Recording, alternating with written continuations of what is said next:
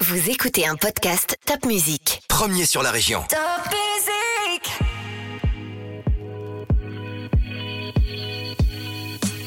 Qu'est-ce qu'un cadre d'entreprise? C'est une structure rigide avec du vide à l'intérieur. L'évolution de mon métier de magicien a- m'a amené justement à chercher autre chose que le truc. C'est-à-dire ce que, ce que je voulais, c'est j'ai j'ai commencé moi-même à chercher le truc, mais pas le truc du truc, le truc de pourquoi ça fonctionne. Mon père m'a dit magicien, c'est pas un métier. L'art de la réussite consiste à s'entourer des meilleurs. Parcours de vie, succès, échecs, astuces et petits conseils. Nos invités montent sur le podium et nous partagent leurs expériences. En musique et en anecdotes, un podcast à emporter partout.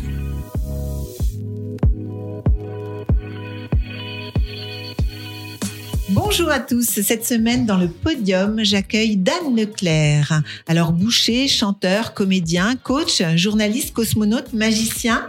On demande à ses enfants, mais que fait ton papa? Ils répondent, bah, je ne sais pas trop ce qu'il fait, mais il fait plein de choses. Mais finalement, qui êtes-vous, Dan Leclerc? C'est une très bonne question pour démarrer. Bonjour Caroline. Alors qui je suis C'est euh, co- comme, comme euh, vous l'avez euh, très justement décrit, cosmonaute, magicien, chanteur. Je suis un petit peu tout ça en même temps. C'est- une blague interne d'ailleurs qu'on a avec mes enfants. Quand les, les gens me demandent ce que ce qu'il fait, ils répondent cosmonaute comme ça. ça Comme ça, ils sont beaucoup. comme ça ils sont tranquilles. Donc qui je suis euh, je suis je suis véritablement tout ça. Je suis un, un- une sorte d'artiste protéiforme. Vous êtes un illusionniste? Oui, je l'ai été. Je l'ai été. Je suis toujours dans l'âme parce que euh, quand l'âme agit, ben, ça donne la magie. Donc euh, oui, Oh, je suis une beau. sorte de peut-être un peu poète aussi de temps en temps. En tout cas, un grand rêveur, les pieds sur terre, la tête dans les étoiles et euh, et, euh, et avec une envie de bah, de communiquer, de partager, de divertir, de prendre du plaisir et d'en donner. Alors moi j'ai lu euh, sur vous, votre moteur au final c'était l'émotion. Oui. L'émotion. Alors comment on est euh, bouché? Parce qu'au départ vous avez une formation. euh, De boucher, De cher boucher. petit traiteur. comment on devient euh, magicien aujourd'hui, coach en entreprise? Et comment à chaque fois euh, l'émotion prend le pas sur le reste? Alors, c'est, en fait c'est un, véritable parcours de vie, et ce parcours de vie, il a démarré donc dans les dans les arcanes de la de la boucherie, de la boucherie Mais charcuterie. pourquoi boucher? Alors pour une raison assez simple, parce que euh, quand j'étais, j'avais euh, presque 14 ans, je voulais pas travailler à l'école. Je comprenais pas du tout euh, L'intérêt de l'école. On va dire qu'aujourd'hui, pour faire bonne figure, je dirais que je le comprends, mais j'ai du mal à y adhérer.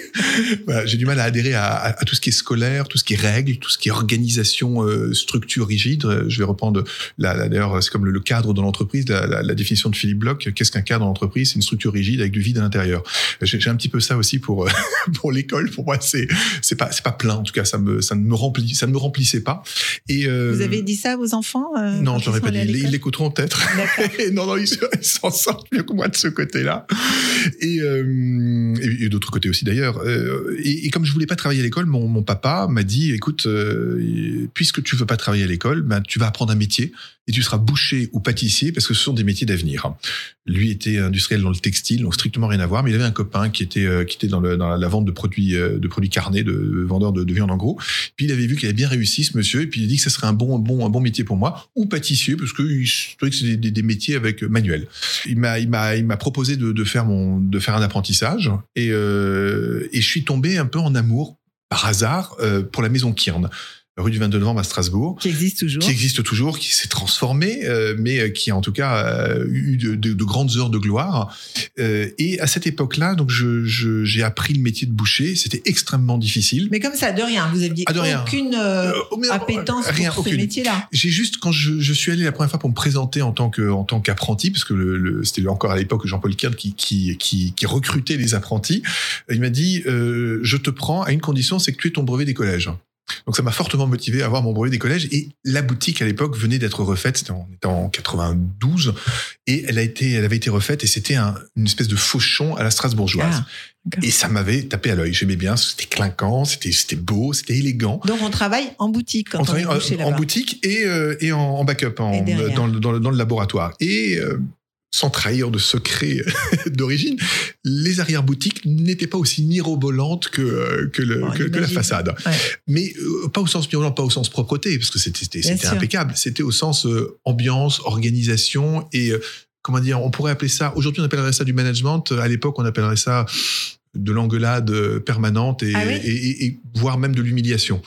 C'était, moi je venais d'une famille un peu, euh, pas bourgeois, c'est pas le mot, mais en tout cas euh, qui était euh, confortable mais sans trop ni trop peu. Et, et je suis arrivé dans un monde euh, totalement Dur, euh, très dur, euh, des métiers de, de main, de, des métiers de bah, un petit peu de, voilà, de terrain, très pragmatique, avec le tablier, le sang, le froid, euh, la rudesse du matin, C'est ça, avec des hommes rudes, Avec qui des se hommes lèvent rudes. tôt, et qui se lève tôt. qui aiment pas les traînards. Exact. Ah non, pas du tout. Alors ça, c'est ça, c'était. j'ai appris le comment dire la, la- à, à me lever tôt. Alors ça, j'ai un papa qui nous qui nous a toujours levé tôt, ma sœur et moi. Euh, donc ça, ça me dérangeait pas trop, mais il fallait quand même être euh, tous les matins. C'était levé vers vers vers 6 heures pour être euh, pour embaucher à 6 heures et demie. Euh, c'était le froid, c'était la, rigueur, l'organisation. Alors ça, c'était des bonnes choses. Sur le coup, c'était super difficile pour moi, mais j'ai énormément appris et surtout, j'ai pas j'ai appris à ne pas gâcher. Que je recycle Mm. tout. je suis un recycleur. Ah ouais. Donc quand je cuisine, je recycle. Je, je, supporte pas le gâchis. Oui, je cuisine. Ouais. Je cuisine pas mal. Enfin, pas mal au sens, pas au sens bien du terme, mais je, je- beaucoup. Assez souvent. À la maison, c'est moi qui cuisine. Et puis j'ai fini par aimer ça. Et, euh, et j'ai appris cette rigueur et cette, cet apprentissage euh, au, contact de ces gens qui, de leur côté très brut, avaient aussi une, un côté extrêmement commercial et Alors vous qui relationnel. n'aimiez pas le cadre, euh, les choses organisées Oui. de l'école, Oui. vous le retrouvez finalement euh, Oui, dans la boucherie. Alors je le retrouve dans la boucherie, mais Mais je en le même retrouve temps avec sur le terrain peut-être. Euh, sur le terrain et c'est très pragmatique. C'est-à-dire que chaque chose que l'on fait a une incidence précise. C'est ça. Et ça, moi, j'avais besoin de, de buts et de concret. Et donc la concrétisation de euh, pourquoi est-ce qu'on coupe de telle manière, c'est pour pas avoir de pertes, c'est pour que ça soit plus rentable et pour que ça prenne moins de temps, je comprends. Mm. Si on doit me faire euh, y égale à a plus b moins c, euh, je comprends C'est pas. abstrait. Bah, c'est Ouais. complètement abstrait. Moi, une droite sur un sur une sur sur un ordonnée, une abscisse, ça me parle pas. Je comprends pas. Maintenant, je le comprends, mais mais à l'époque, je ne le comprenais C'est pas. ça. Donc maintenant, c'est devenu très concret et surtout au bout de quelques mois, j'y ai pris du plaisir. J'ai pris du plaisir parce que j'avais et de la reconnaissance et du, du, du, du, du savoir-faire se transformer. C'est-à-dire que de, de quelque chose de brut, je transformais en quelque chose de qui était palpable et puis qui donnait envie aux gens et qui Mhm. donnait du plaisir.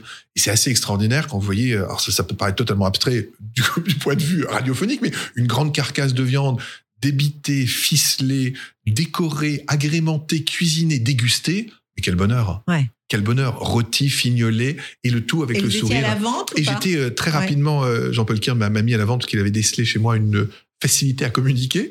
Et, et j'ai fait mes premiers pas déjà ouais, à, l'époque. Et, et, euh, et puis j'étais tout content parce que j'étais le seul apprenti qui avait un canotier. Euh, personne n'avait de canotier. À l'époque, tous les bouchers vendeurs, qui étaient un petit peu les, les, les, les, les patrons de la, de, de, de la vente, ils avaient tous des canotiers et, les, et, les, et ceux qui étaient derrière, donc on voyait Ah pas, oui, ils avaient ils des avaient un calot. calots. Je Ouais. détestais les calots. Je trouvais ça absolument affreux. Et euh, donc c'est ce sens de l'esthétisme qui me, qui me plaisait. Et, et donc moi j'avais le droit d'avoir un canotier parce que j'étais à la vente. Ah. Et J'étais le seul euh, jeune apprenti à être à la vente avec les, les anciens. Et, et donc j'avais ma, ma clientèle, mes fidèles qui venaient régulièrement. Et puis j'ai appris comme ça bah, la relation, Et là, la vous vente. aviez quel âge alors? Là j'avais 15 ans, 16 ans. Et est-ce que vous écoutiez un peu de musique à Oui, j'écoutais beaucoup de musique. J'écoutais beaucoup de musique. Moi, j'ai été biberonné euh, aux airs d'opéra. Et euh, mais avant l'opéra, euh, et pour faire un, Vos parents étaient un- fans d'opéra? Non, pas particulièrement, mais mon, mon père m'avait fait écouter la princesse Chimera, qui à l'époque c'était une princesse indonésienne ou, ou, ou thaïlandaise qui chantait, qui avait des aigus extrêmement extrêmement importants. Et j'avais adoré des, des extraits d'Aïda entre autres et de la flûte enchantée qui était chantée par, par cette Chimera. Et, et ça m'a ça m'a ça m'a littéralement transpercé.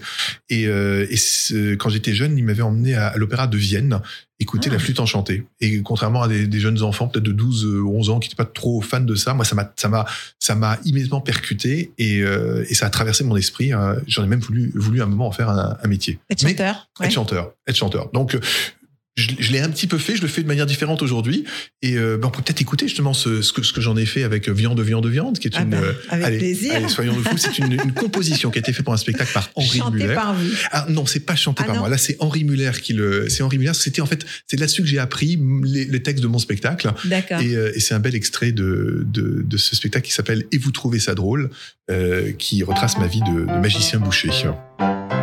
Viande, viande, viande, beau quartier qui pendent, balançant à leur crochet. Viande, viande, viande, bien juteuse et tendre, c'est la chanson du boucher. On, on était encore à la boucherie. On est encore à la bouche. Alors, comment on devient magicien En fait, j'étais magicien avant d'être boucher. Donc, je suis rentré magicien et boucher. Vous faisiez déjà de la Je faisais magie déjà de la magie Ouais. à 15 ans. Mais, faisais- mais quoi Pourquoi Comment pour des soirées, Comme des ça anniversaires, des mariages, venu, des, des magie communions. Alors ça m'est venu parce que j'ai une, une amie, une très très bonne amie, une, une amie d'enfance qui s'appelle Audrey, qui elle a bien tourné, parce qu'elle est devenue dentiste, que je salue d'ailleurs au passage, qui est non loin d'ici, Audrey. Et, euh, et euh, un jour, elle, j'étais invité, parce qu'à l'époque, quand on était petit, on allait jouer chez les copains et Ouais. copines. Euh, maintenant, ça se fait plus trop, je crois. On, on va boire un verre tout de suite. Maintenant, à l'époque, j'allais jouer chez elle, on avait 12-13 ans. Et elle m'a, elle m'a dit, tiens, je vais te montrer un, un tour de magie. J'ai une boîte de magie Gérard Majac, je vais te montrer un tour de magie. Puis moi, j'ai dit, non, je veux pas, ça m'intéresse pas. Euh, je comprends jamais rien au tour de magie. Puis elle a insisté. Elle m'a montré son tour de magie. C'était un tour avec des cartes. Et là, mais ça a littéralement euh, transformé ma vie parce que euh, j'ai décidé que j'allais apprendre à faire ça pour moi aussi, être capable de de, de, de divertir mon, mes semblables.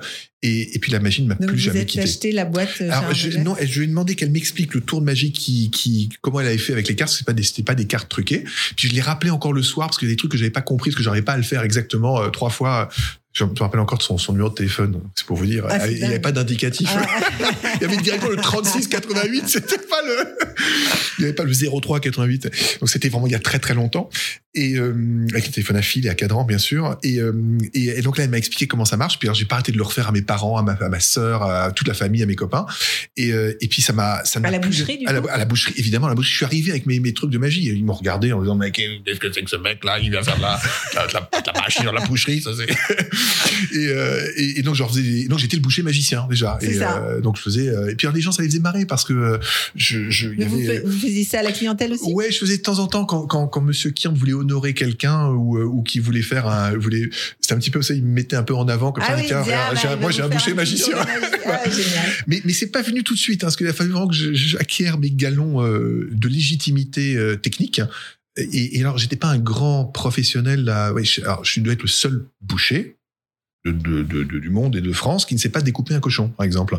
Je ne sais pas découper un. euh, tous les, tous mes, mes collègues apprentis savaient découper un cochon, mais nous, on n'en découpait pas chez Kiens parce que ça se vendait pas beaucoup. Mais euh, tous les autres bêtes, je, je, je faisais. Par contre, je, je savais désosser la caille, le lapin, tous les, les petites, les petites choses en minutie, ça c'était mon truc. hein. Et donc, euh, les gros bourrins, ils faisaient les, ils faisaient les grosses découpes, et moi, je faisais tous les trucs en finesse. Et les, les ficelages de, précision, le, les, désossages à cœur de la caille, le Donc lapin. vous étiez quand même doué manuellement. Ouais, j'avais un truc avec le, le couteau, mais parce que c'était fin, parce que ça me plaisait, parce que c'était élégant, et parce qu'il fallait de la dextérité. Et donc, ma dextérité de magicien associée à celle de, boucher ouais. donnait une chorégraphie qui, au moment de la préparation de la viande, c'était véritablement chorégraphié. Ah, J'ai une chorégraphie euh, de, de, de la viande, du toucher. Et donc, l'habileté du magicien, c'est transposé sur le, le geste technique du boucher qui permet de d'orchestrer et d'avoir une, non pas une rondeur, mais une précision et une justesse de la prise de la viande dans le comptoir jusqu'à sa découpe avec le- la viande, jusqu'à l'emballage. Tout ça a été très aérien, très, très fluide. Et j'ai transformé ça euh, également en spectacle après euh, pour euh, pouvoir en faire des choses un peu plus, un peu plus folles encore. Excellent. Alors, alors, le magicien, il s'entraîne beaucoup? Le magicien, il s'est beaucoup entraîné. Euh, c'est comme, euh, c'est comme un, c'est c'est- comparer le, le, le- la gestuelle et la dextérité du magicien à un pianiste qui fait ses gammes. C'est très astreignant au démarrage avec assez peu de résultats jusqu'à ce qu'à un moment, eh bien, le, le, le concerto puisse se jouer avec, euh, c'est des heures de, C'est de- des de heures et des heures et des heures d'entraînement à ne faire qu'une seule passe, c'est-à-dire un seul mouvement Ah ouais. avec une carte, une pièce, une corde, un objet de tous les jours. Et, euh, mais c'est permanent. C'est-à-dire Donc, que vous du- faisiez ça à la maison? du, du matin jusqu'au soir. Du matin, je n'arrêtais pas. C'était incessant, permanent. Je me suis même un jour, à un congrès de magie, à Las Vegas, fait confisquer mes cartes parce que je n'arrêtais pas de faire des tours de magie, même dans un congrès de magicien au moment où il fallait pas que je le fasse. Mais alors, quand, quand on a un magicien en face de soi, on a envie de savoir où est le truc. Alors, oui, on a, on a envie de savoir où est le truc, mais l'évolution de mon métier de magicien m'a amené justement à, à chercher autre chose que le truc. C'est-à-dire, ce que, ce que je voulais, c'est. J'ai commencé moi-même à chercher le truc, mais pas le truc du truc, le truc de pourquoi ça fonctionne. Et pas pourquoi ça fonctionne quand je le fais, pourquoi ça fonctionne quand le public le regarde. C'est-à-dire, qu'est-ce qui se passe au moment où le public voit l'illusion?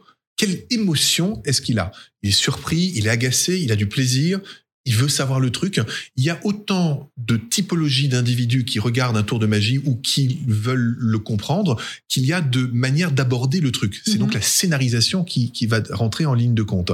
Et dans cette scénarisation, qui est, euh, comment dire, euh, euh, complémentée face à ma position, dire ah, qu'est-ce que je veux raconter, quelle est l'histoire que je veux raconter avec ce tour de magie, ben, je vais en dégager une émotion. Et moi, ce qui m'intéressait, c'est de comprendre pourquoi le, public ne, ne comprenait pas le truc. Comment est-ce que le truc est fait de telle sorte à ce qu'on ne comprenne pas?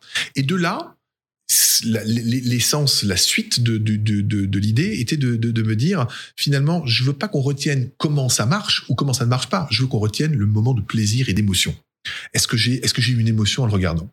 Et en travaillant cette émotion, eh bien, on va travailler euh, toute la partie euh, Donc, et une fois, la relationnelle. scénarisation. La scénarisation, hein. c'est la scénarisation, c'est le processus de communication, donc de relation, parce que quand il y a émotion, eh bien, il y a communication.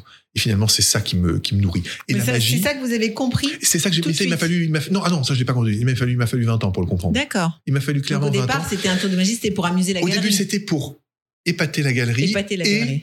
pour me rendre, me rendre, euh, Intéressant. me rendre intéressant. Et vos parents ont trouvé ça chouette? Pas du tout. Pas du tout. Ils ont, ils ont, ils ont pas trouvé ça drôle du tout. Euh, mon père m'a dit magicien, c'est pas un métier. Et euh, j'en ai aussi fait une chanson. Enfin, Henri Muller en a fait une chanson pour moi qu'on va écouter On va aussi. Alors, l'écouter. magicien, c'est pas un métier. J'adore. C'est pas un métier, disait mon père, qui me voyait évêque ou fonctionnaire, tirer des lapins blancs d'un chapeau. Ça ne sert à rien et c'est idiot. Mais ma vocation était tenace, fallait que ça casse ou que ça passe, et prouver grâce à mon bric-à-brac. Que j'ai vraiment plus d'un tour dans mon sac. Et on continue à être bouché parce que bah, finalement, euh, c'est ce que je sais faire, c'est ce que j'aime faire. Et puis, je fais de la magie à côté. Et puis, euh, Mais euh, la magie vous fait un peu gagner d'argent oui, la magie me fait gagner un peu d'argent et mon papa m'apprend à, à tenir un- mon premier livre de compte. Ah, donc, euh, il était quand même. Ah oui, il a dit ok. tiens, il y a un truc qui se passe, on, on va le laisser faire, mais je le cadre. Voilà, D'accord. je le cadre. Finalement, il fallait toujours vous cadrer. Oui, Mais sans donner l'impression de vous cadrer. mais en fait, voilà, vous avez tout compris. C'est exactement ça. C'est si vous voulez me, me manager, il faut me cadrer sans trop me cadrer. Ça. Mais ça veut dire, enfin, dans, dans ma, dans ma définition, il faut que je, je, je donne le respect. Enfin, il faut qu'on obtienne de ma part le respect. Parce que je, je ne comprends que par l'exemple. Mais par exemple, si vous me montrez, je, je comprends que vous savez faire, donc j'estime mon Donc la interlocuteur. légitimité. La légitimité, hein. ça c'est pour moi c'était essentiel et c'est ce que je ne comprenais pas à l'école. C'est ça. C'est pas parce qu'il est prof qu'il est légitime. Exactement. Et absolument pas. Et c'est pas parce qu'on n'est pas et ça, on entend souvent ça même dans le, dans, alors je suis pas du tout un, un spécialiste de l'armée, mais, mais, mais un chef devient légitime à partir du moment où, où il est légitimé par ses hommes et par la reconnaissance qu'il en a. ça. Et non par la crainte qu'il qu'il qu'il évoque. Ou par une autorité euh, plus ou moins euh, mal ou bien placée. Mhm. D'accord, mais en tous les cas, c'est peut-être pas parce qu'il l'a fait au Exactement. préalable que Tout vous fait. allez le respecter. Tout à fait. Tout à fait. Donc, vous faites un petit peu de magie comme ça pour gagner un peu d'argent. Voilà, je gagne un peu d'argent. Je continue à être bouché, tout se passe bien, et euh, on est en, en 94, août 94, euh, à l'heure où nous enregistrons, euh, voilà, ça fait 26 ans, mon père décède. Et euh, donc euh, il partait en vacances. Moi j'étais euh, j'étais à Strasbourg avec ma sœur. Première vacances qu'on ne partait où on ne partait pas avec nos parents. Et mon père décède de- d'une rupture d'anévrisme à la boule. Ah. Et, et là euh, j'ai 15 ans et demi et tout s'écroule. Tout s'écroule parce que je comprends absolument rien. J'ai 16 ans, 16 ans et demi. Je comprends rien de ce qui m'arrive. Je suis totalement perdu. Et les derniers mots que j'entends de lui sur le palier de la porte, c'est magicien, c'est pas un métier. Tu seras bouché. Donc je reste avec ça et je suis euh, totalement perdu pendant euh, pendant plusieurs années parce que je me dis euh, il, il aimait pas trop la magie ou c'était pas trop le- son truc. J'ai une espèce de poids familial qui me dit ton père aurait dit que, Ouais. papa aurait fait comme ça, ma grand-mère, ma mère, euh, tout mon environnement qui me dit oui papa aurait fait, papa aurait dit et qu'est-ce que papa aurait pensé et, et, et pendant ouais, pendant une bonne dizaine d'années, ce, ce papa aurait dit que, papa aurait fait que, euh, va, me, va me poursuivre. Et euh, d'abord, ça me permet pas de faire un deuil euh, accompli. Qu'est-ce qui le permet? Ça, j'en sais rien. J'ai pas la réponse toujours Mm. comme aujourd'hui, mais ça fait 26 ans. Mais, mais une chose est sûre, c'est que ça va littéralement ébranler euh, et mes croyances, et mes compétences, et mon, et mon avenir, parce que les 10 ans qui vont suivre vont s'entremêler euh, et vont aller d'échec en échec. C'est-à-dire que je vais avancer dans la vie euh, sur des bases non stables. C'est comme si j'ai perdu mes fondations, mes fondations légitimes, Ouais. et, et, et je vais pas les retrouver tout de suite. Je vais avoir beaucoup, beaucoup de mal. Et ma carrière et professionnelle et mon, mon, épanouissement, mon épanouissement personnel dans ma vie personnelle va être terriblement entaché euh, bah, de tout ce cette déconstruction et de ce de ce de ce de ce drame parce que je peux pas l'appeler autrement euh, que que- qu'a été la, la perte de mon de mon papa et euh, et à ce moment-là bah, je suis paumé je suis complètement paumé Je sais pas quoi faire. Je sais pas comment Bon, le vous faire. êtes super jeune, vous avez 16 ans. J'ai et 16 ans, demi. 16 ans et demi, ouais. Vous êtes toujours Ouais. chez Kiern Je suis toujours chez Kiern et, euh, et je me demande qu'est-ce que je vais bien pouvoir faire de ma vie. Et là, euh, Vous dites pas, bah, je serai bouché. non, parce que je, je, je me, je- la première image que j'ai eue quand je suis rentré en boucherie, c'était un, un vieux, vieux boucher qui était la- l'année de sa retraite. Il s'appelait Pierre, il était tout rond. Me rappelle comme si c'était hier. Puis il avait, euh, il était derrière son comptoir, il a posé ses mains derrière le comptoir et puis il m'a dit, tu vois, ça fait 35 ans que je suis là. Quand j'ai vu ça, je Ça me suis dit, Ouais. dis ça, jamais je ne serai 35 ans derrière ce comptoir. Et, et- et alors moi, j'ai, j'ai, je sais pas que j'ai la bougeotte, c'est que je suis multi, euh, je suis pluridisciplinaire. J'ai besoin de faire plusieurs trucs en même temps. Mhm. Et dans mon enseignement et dans ma mon éducation, on fait une chose et on la fait bien. Et pas, et pas autre chose. Et le travail, c'est dur. Donc, le travail, c'est dur. Papa disait, euh, tu fais une chose, t'en fais pas deux. Puis euh, je me retrouve à avoir envie de faire, euh, enfin, de, de dévorer Mille le monde, trucs, mille ouais. trucs. Et puis, euh, papa est plus là. Euh, maman me dit, il faut faire comme papa. Ma grand-mère dit, ton, ton, ton père aurait dit que. Et donc, je suis paumé. Et donc, Ouais. je- comment je vais faire? Bah, alors, Je continue la boucherie, mais hum, je, je, je rencontre la personne qui s'appelait Claude, qui avait recommandé à mon papa de, de qui avait qui avait inspiré mon père pour le métier de boucher. Puis je le rencontre un jour, euh, parce que je lui demandais conseil, je- j'étais allé le voir, et puis il m'a dit, euh, écoute, il y a une école, il y a une école euh, pour euh, que, que, que, je connais, qui est à Rouen, qui s'appelle l'école de la distribution, l'école des cadres de la distribution.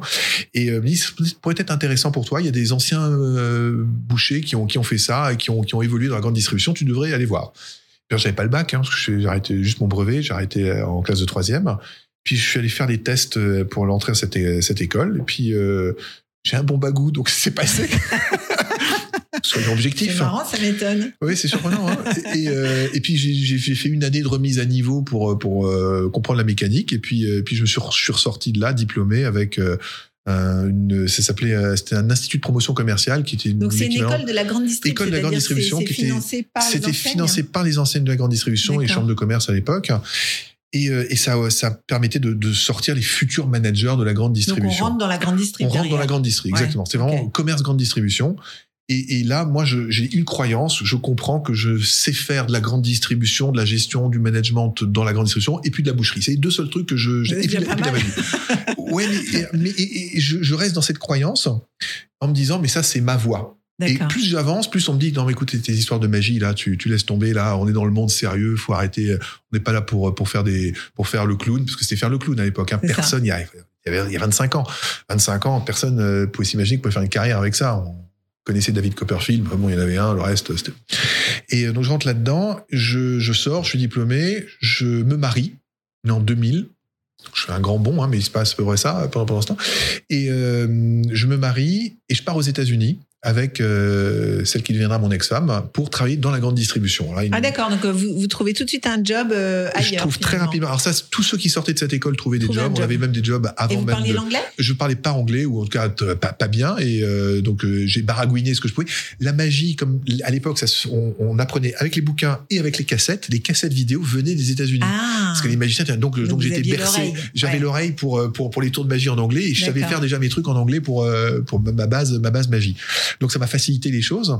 Alors vous écoutiez quoi comme musique à ce moment-là? à cette époque-là, euh, à cette époque-là, qu'est-ce que j'écoutais? Là, je crois que j'ai eu euh, ma période euh, Simon and Garfunkel, évidemment. Les États-Unis, c'est Simon Garfunkel et El Pasa que j'adore.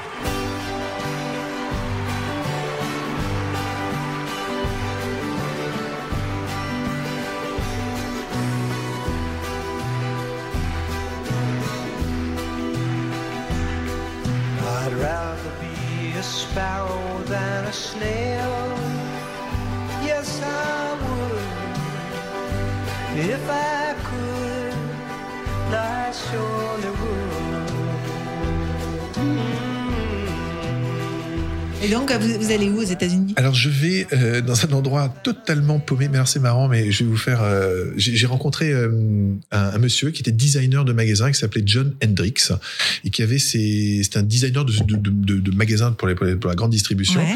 Et il avait ses, ses bureaux en Belgique, à Bruxelles et à Phoenix, Arizona. Et il travaillait avec euh, celle qui a été ma patronne pendant un temps, euh, Josiane Arnold, Madame Commerce de France, Super U d'Ingviller et Denheim. Et c'est elle qui me l'a fait mettre en, qui m'a mise en relation avec ce monsieur euh, en lui disant, euh, je, je faisais un stage dans le Super U de, de Madame Arnold et puis euh, on discute ensemble et puis elle me dit euh, vous vous allez venir travailler chez moi. Je dis non madame, moi je travaillerai pour moi. Elle me regarde comme ça avec son air de ses, yeux perçants et elle me dit euh, vous me plaisez vous. Venez me voir. Et puis on a discuté, je lui dis je lui explique mon projet et puis elle me dit vous voulez aller aux États-Unis? Pas de problème, appelez ce monsieur de ma part. Puis je me retrouve à Bruxelles chez ce monsieur en lui expliquant mon projet et puis euh, deux mois plus tard je partais aux États-Unis avec euh, avec euh, ce qui à l'époque était mon épouse. Et, et où alors aux Ah, États-Unis ah oui, pardon. Ou à Port Clinton, dans l'Ohio. D'accord. Alors, euh, vous voyez euh, Non, mais je vois Bah, très bien l'Ohio. Famous potatoes. Famous Potatoes, exactement. C'était vraiment le- l'endroit le plus paumé qu'il pouvait. Une ville, 5000 habitants, deux supermarchés, une rue euh, Ouais, traversante. mais c'est là que le supermarché a un rôle. Prépondérant. Fondamental. Fondamental. Et, euh, et c'était assez extraordinaire parce qu'il y avait un, il y avait un, sur les, sur les, les, parkings de supermarchés, il y avait des, il y a des, des car wash. Et là, il y avait un boat wash parce que c'était au bord Ah, du lac Erie, frontière avec le Canada. Et donc, les mecs, ils venaient euh, avec, avec leur bateau. Puis c'est comme dans les films. Ouais. Ils lavaient leur bateau, ils prenaient leur grillade et puis ils partaient, euh, ils partaient à la pêche. Et j'ai passé un an là-bas assez, assez extraordinaire. Et on est rentré parce que euh, ma femme d'alors est, est tombée enceinte. Et le projet était à l'origine de, de- d'avoir une petite américaine, mais euh, bon, les, les- et, et les coûts de, de, de comment dire de les frais pour pouvoir euh, pour des expatriés à l'époque c'était juste Ah, pour accoucher aux États-Unis. C'est Ah ouais. très très compliqué, très onéreux. Et puis Ouais. la femme voulait être près de sa famille pour pour pouvoir accoucher. Et puis on est rentré en France. Et puis septembre 2001, le 6 septembre 2001, ma petite euh, grande fille, maintenant Léa, qui va avoir 19 ans, euh, née. Et, euh, et puis cinq jours plus tard, c'est le 11 septembre. euh, Donc on Ouais. est cinq jours avant. Donc nous on est rentré deux mois avant, deux mois, deux mois avant cette, cette incroyable, cette, cet effroyable moment que, que l'humanité a, a vécu. Mhm. Et là, je- j'entame une nouvelle carrière. Donc, je reviens en France, à Strasbourg. Je retourne dans la grande distribution et là, je suis débauché par une grande enseigne nationale euh, établie euh, partout, dont je tairai le nom, mais qui ressemble fortement à mon nom euh, de famille. je n'en dirai pas plus. hein. Ah oui, je Et, euh, vois. oui, vois. voilà. qui étaient des cousins à l'époque, éloignés des, des, des, des Super U, enfin qui sont toujours d'ailleurs cousins avec, avec les- les- le groupe Système U. Et, euh, et je suis embauché euh, dans ce, dans ce supermarché. Et là, euh, je suis embauché en tant que chef de département produits frais d'un magasin en, en agrandissement. D'accord. Et je dois gérer une quarantaine de personnes, euh, quelques millions d'euros de chiffre d'affaires. Et là, je brille par ma parfaite incompétence, ma totale inadéquation avec le monde du travail, de la grande C'est distribution, bizarre du parce que vous étiez euh, finalement déjà dans le monde mais du travail. j'étais dans le monde du travail, mais j'étais un leurre. J'étais un leurre de moi-même. J'étais une, une, une, une injustice avec moi. Et surtout, j'étais, j'étais, j'étais, en, j'étais déphasé. Je croyais à des choses qui, je me mentais à moi-même. C'était pas du tout mon truc. En fait, vous étiez dans le système. J'étais dans le système, exactement. J'étais dans le système et je me suis laissé et convaincre et, euh, et em- embarquer parce que il fallait avoir un travail sérieux. Il ça. fallait faire vous étiez choses. chef de famille. J'étais chef de famille et aussi je devenais chef de famille. Ah ouais. Donc il était hors de question, inimaginable, d'avoir euh, une quelconque euh, Lubie de- d'être ouais, magicien. lubie d'être magicien ou, ou même même de se dire tiens pendant tout ce temps, vous continuiez à faire des, des non tours parce de que magie mon ex-femme n'aimait pas la magie. D'accord. Donc euh, donc je je- j'arrête euh, temporairement la magie. Et euh, je l'ai toujours dans un coin de ma tête, mais je pratique plus autant que, Ouais. que ce que je faisais pour avoir une espèce de statut de sérieux, une, une façade tellement éhontée et tellement, tellement injuste avec moi-même. Et là, je, ben, très rapidement, je me fais virer parce que je suis incompétent. Ah oui. Euh, mais je, mais je comprends pas que je suis incompétent. Je suis persuadé que le monde est contre moi et que, que, que tout est faux et que c'est pas ma faute. hein. J'en suis convaincu. Je dis, mais attends, pourtant, moi, j'étais formé, je ci, je ça, que dalle. Je viens des États-Unis quand ouais, même. j'ai aux États-Unis quand même, tu vois. Donc, euh, melon, euh, totalement. J'étais, j'étais tout- partout sauf à ma place. Ça, c'est une... Et puis, dans, cette même croyance, je continue, parce que tant qu'à faire, autant creuser le trou, on va rentrer dans, encore plus profondément. Puis là, je me dis, euh, bon, bah, puisque ils veulent pas de moi, que ça marche pas comme ça, euh, je suis bouché. euh, je connais euh, le, le, monde du travail, je vais monter ma propre boucherie et puis je décide de monter une boucherie cachère. Ça a son importance dans l'histoire parce que euh, euh, il y avait un manque cruel de boucherie cachère à Strasbourg et puis même en France. Et puis je me dis, je vais faire des trucs super, ça va être extraordinaire, tout le monde va venir chez moi. Il y a quand même cette, euh, ce, ce, ce fond d'entrepreneuriat. Il y a, même, il y a un fonds d'entrepreneuriat très présent Hein. et un fonds aussi de... de Et de vouloir faire des choses qui n'existent pas ou Oui. qui sont différentes Il faut que ça soit différent, il faut que ça soit innovant. J'aime être, euh, j'aime créer la marque et créer le sillon. Voilà, je j'aime pas être dans les traces. Je Faire ses traces comme au ski. hein. Exact, j'ai exactement cette image. C'est vraiment faire ses traces, le- voilà, les, les sommets lisses et, et, et embellis. euh, C'est c'est qui- marquer, Chacun sa le terrain. trace. Chacun sa trace, exactement. Mais, mais en tout cas, il faut que moi j'ai besoin de Est-ce que c'est un conseil qu'on peut donner ça aux jeunes aujourd'hui qui ont des passions et qui, qui peut-être les refoulent euh, Je- crois que- pas? Il faut y croire. Il faut y croire avec raison. Et il faut équilibrer. Mais ça veut dire quoi Avec raison? Mais avec raison, ça veut dire qu'il y a un temps pour tout et que je pense qu'il faut, euh, il faut saisir les opportunités qui sont souvent travesties en problèmes insolubles. Et souvent, on, on se dit c'est pas possible, ça va pas marcher. Mais quand je dis avec raison, je, je dis euh, il faut pas non plus faire d'acharnement thérapeutique. Enfin, je ne suis pas pour. Quand ça doit être le moment, ça vient. Je dis Il pas faut qu'il faut être pas insister. patient alors. Il faut être patient. Il faut avoir. Il y a, il y a un mot en, en yiddish qui est magnifique, c'est la chutzpe, c'est le, le toupet. Avoir le toupet d'y aller. Oser. Il faut oser. Il faut oser, mais il faut oser dans la bonne mesure. C'est-à-dire que je pense que Sans ruer dans les brancards alors? Ça dépend de. Je, c'est pas une comment dire une, une une généralité que je voudrais faire de ça, mais dans mon expérience personnelle, à chaque fois que j'ai trop roulé dans les brancards ou à chaque fois que j'ai trop insisté ou que ce n'était pas aussi fluide que ça aurait dû, ça a merdé. En fait, tout vient t'attend à qui c'est attendre. Je pense. J'arrive jamais à dire cette phrase. Tout vient à point à qui est c'est bien. attendre. Tout vient à point qui, s- qui sait attendre, exactement. C'est ça. Mais il faut un moment provoquer Bah le destin ouais, en aussi. même temps, j'ai envie de dire voilà, parce que vous auriez pu rester toute votre vie à vous dire Ah, j'aurais aimé être magicien. Et voilà, je l'ai fait et j'avais besoin de le faire. Et j'ai continué à le faire. J'ai continué à le faire. Après, Mm. la, la boucherie a été un cuisant échec parce que euh, il s'est passé un nombre de choses euh, absolument incalculables, euh, de, de- d'ennuis, d'embêtements, de, de, surinvestissement, de, de Ça n'a pas marché alors Ça a bien marché, mais j'avais beaucoup trop investi. Euh, déraison- déraisonnablement. Folie des grandeurs. Folie des grandeurs. Mal accompagné, voire pas accompagné du tout. Ça aussi, ça c'est le conseil principal. C'est l'art de la réussite consiste à s'entourer des meilleurs. C'est Kennedy qui disait ça. Et, et j'en suis convaincu parce que bien accompagné, c'est c'est des, des- de bons contrats. C'est comme l'opposition dans un conseil municipal. Il faut une bonne opposition Mm. une opposition constructive. Et l'accompagnement, c'est aussi s'opposer pour pouvoir dire, pour pouvoir renvoyer des éléments de, de, de De co-construction. conviction aussi. et de ouais. conviction, c'est c'est absolument essentiel. Et, et donc, euh, la, la- la boucherie foire, je divorce, et là, je, je, on est en 2005, euh, et je découvre les 3 D du dirigeant, euh, dépôt de bilan, divorce et dépression. Et là, je rentre dans ma phase dépression pendant un an, où euh, Donc là, rien euh, ne va. Ah ben rien ne va, strictement rien ne va. Là, on écoute quoi dans ces cas-là? Là, je me recentre et je me ressource, et c'est la reconnexion à la liturgie. Et là, on écoute Matovu, que nos tantes sont belles. C'est un psaume euh, qui, est à l'origine, était une malédiction transformée en bénédiction. C'était un, un prêtre, Bilam, qui avait été euh, envoyé par le, un roi d'un pays euh, proche de la Jordanie pour maudire un peuple. Et ce peuple, euh, plutôt que de le maudire, eh bien, Dieu lui a envoyé une bénédiction à la place, et tous ces mots se sont transformés en bénédiction.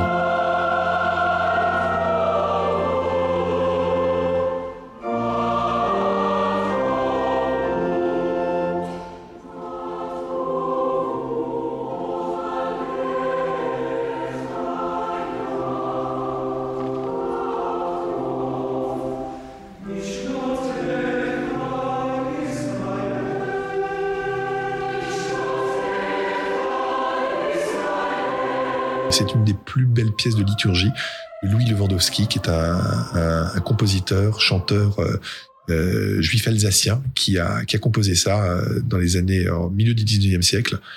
Et c'est quelque chose de splendissime. Et donc, ça donne de l'espoir? Ben, ça donne de l'espoir, ça donne de la ressource, ça donne de la.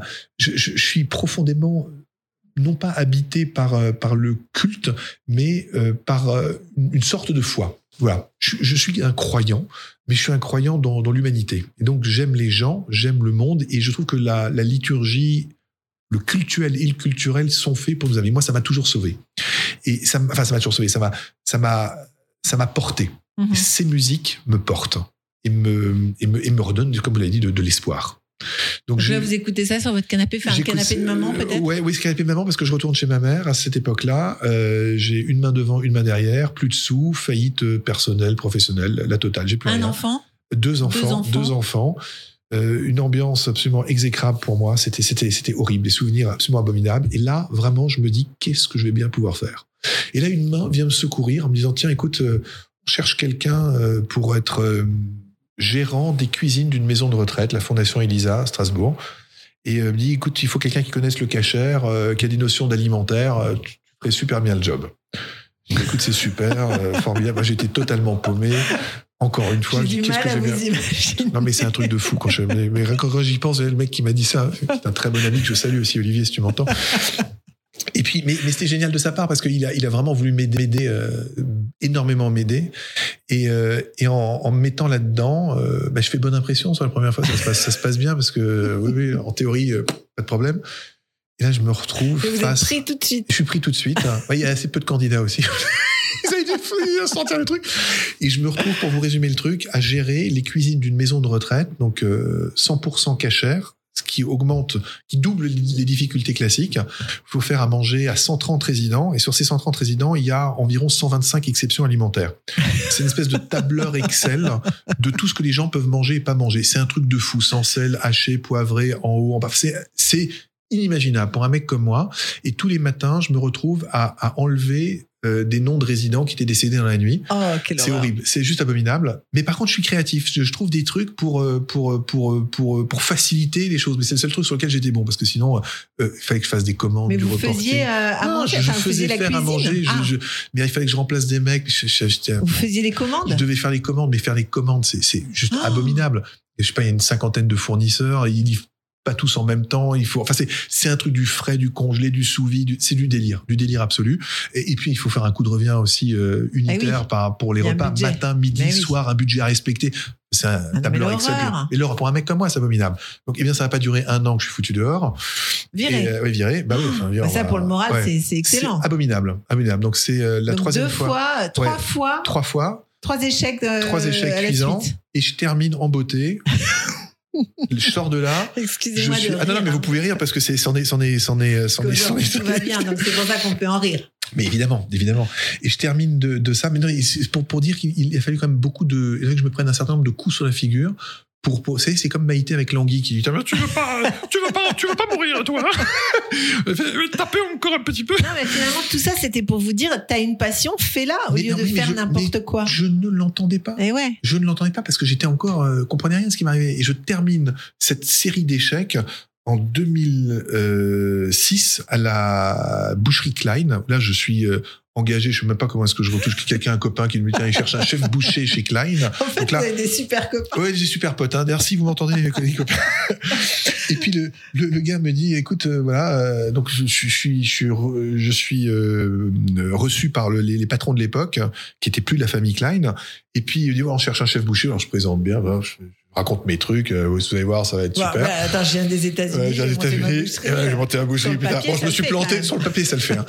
Et là, six mois plus tard, bah, j'ai fait le tour. Je commence sérieusement à m'ennuyer. Euh, je m'amuse plus, c'est pas drôle. Enfin, je, Et, plus... et dans tout ça, vous étiez en dépression, vous avez, vous avez Ah, je- remonté je la faisais- pente? Ah oui, j'ai remonté la pente. Alors, j'ai deux, deux, deux fois par deux fois par semaine, j'étais chez le psy. Euh, pendant euh, deux trois mois, il m'a filer quelques cachetons pour euh, pour calmer le truc parce que je pleurais tout seul, je comprenais même pas pourquoi je suis allé. Et euh, et puis le seul truc qui m'a fait tenir, le seul truc qui m'a fait tenir, c'était l'espoir de mes enfants. C'est-à-dire j'ai deux enfants qui aient un papa en, en bonne santé, en bonne forme. Mais euh, il m'a fallu un certain temps pour euh, pour pour, pour m'accrocher à ça. Je recommence un peu à faire de la magie à ce moment-là quand je suis chez Klein. Et, euh, et donc en même temps que je suis chez Klein, je, je, je suis. euh, il y a le, le congrès annuel des magiciens qui se tient à Strasbourg. Et euh, je suis convié en tant que magicien performeur à, animer les, le, le congrès avec d'autres collègues pour les magiciens professionnels et les congressistes. Donc c'était euh, grand honneur Ah, donc vous, avait vous faites de la magie devant des magiciens devant des magiciens. C'est encore un autre, c'est encore Ah un ouais. autre truc. Et parmi ces magiciens, il y a un certain Gérard Majax hein, qui est là. Re, le voilà. Alors, Gérard Majax, euh, Gérard Majax qui est là et qui, qui me voit faire de la magie, qui me dit écoute, toi, t'es bon. Euh, J'aime bien ce que tu fais. Je vais t'embaucher pour un autre congrès, un congrès européen, le congrès européen des magiciens de la Colombe d'Or à Antibes, où là, tu vas travailler avec des, bah, avec d'autres magiciens professionnels Et Gérard Majax, il, il, a, il, a, il a fait quoi? Il, il a Ah, bah, fait de la Gérard magie Majax, dans son c'était- garage et un jour il est devenu non, il a- grand Gérard Majax, c'était Gérard Majax, c'était le protégé de euh, les, les soirées en blanche de la Côte d'Azur, euh, Eddie Barclay. Ah, C'est ouais. Eddie Barclay à l'époque qu'il avait qu'il avait lancé. Et puis il a fait euh, centaines d'émissions télévisées. C'était le magicien de la télévision Ouais, française ça. des, Non, des mais années lui, il 80. faisait des shows Ah, incroyables. extraordinaires. C'était extraordinaire. Et comment il est devenu magicien? Lui, il était psychologue de, de Ah, il était un psy de- de- d'origine et puis il a un jour rencontré, euh, il était copain avec euh, qui comment comment est-ce qu'il a démarré euh, Gérard, je sais plus. Je- mais il- c'est- par la psychologie que ça que ça a démarré. Il a démarré par la psychologie, je, je sais plus après comment quel a été exactement son démarrage, mais c'est un, type formidable quoi, qui a été euh, pour lequel j'ai un, et un grand respect et une grande amitié que je salue lui aussi.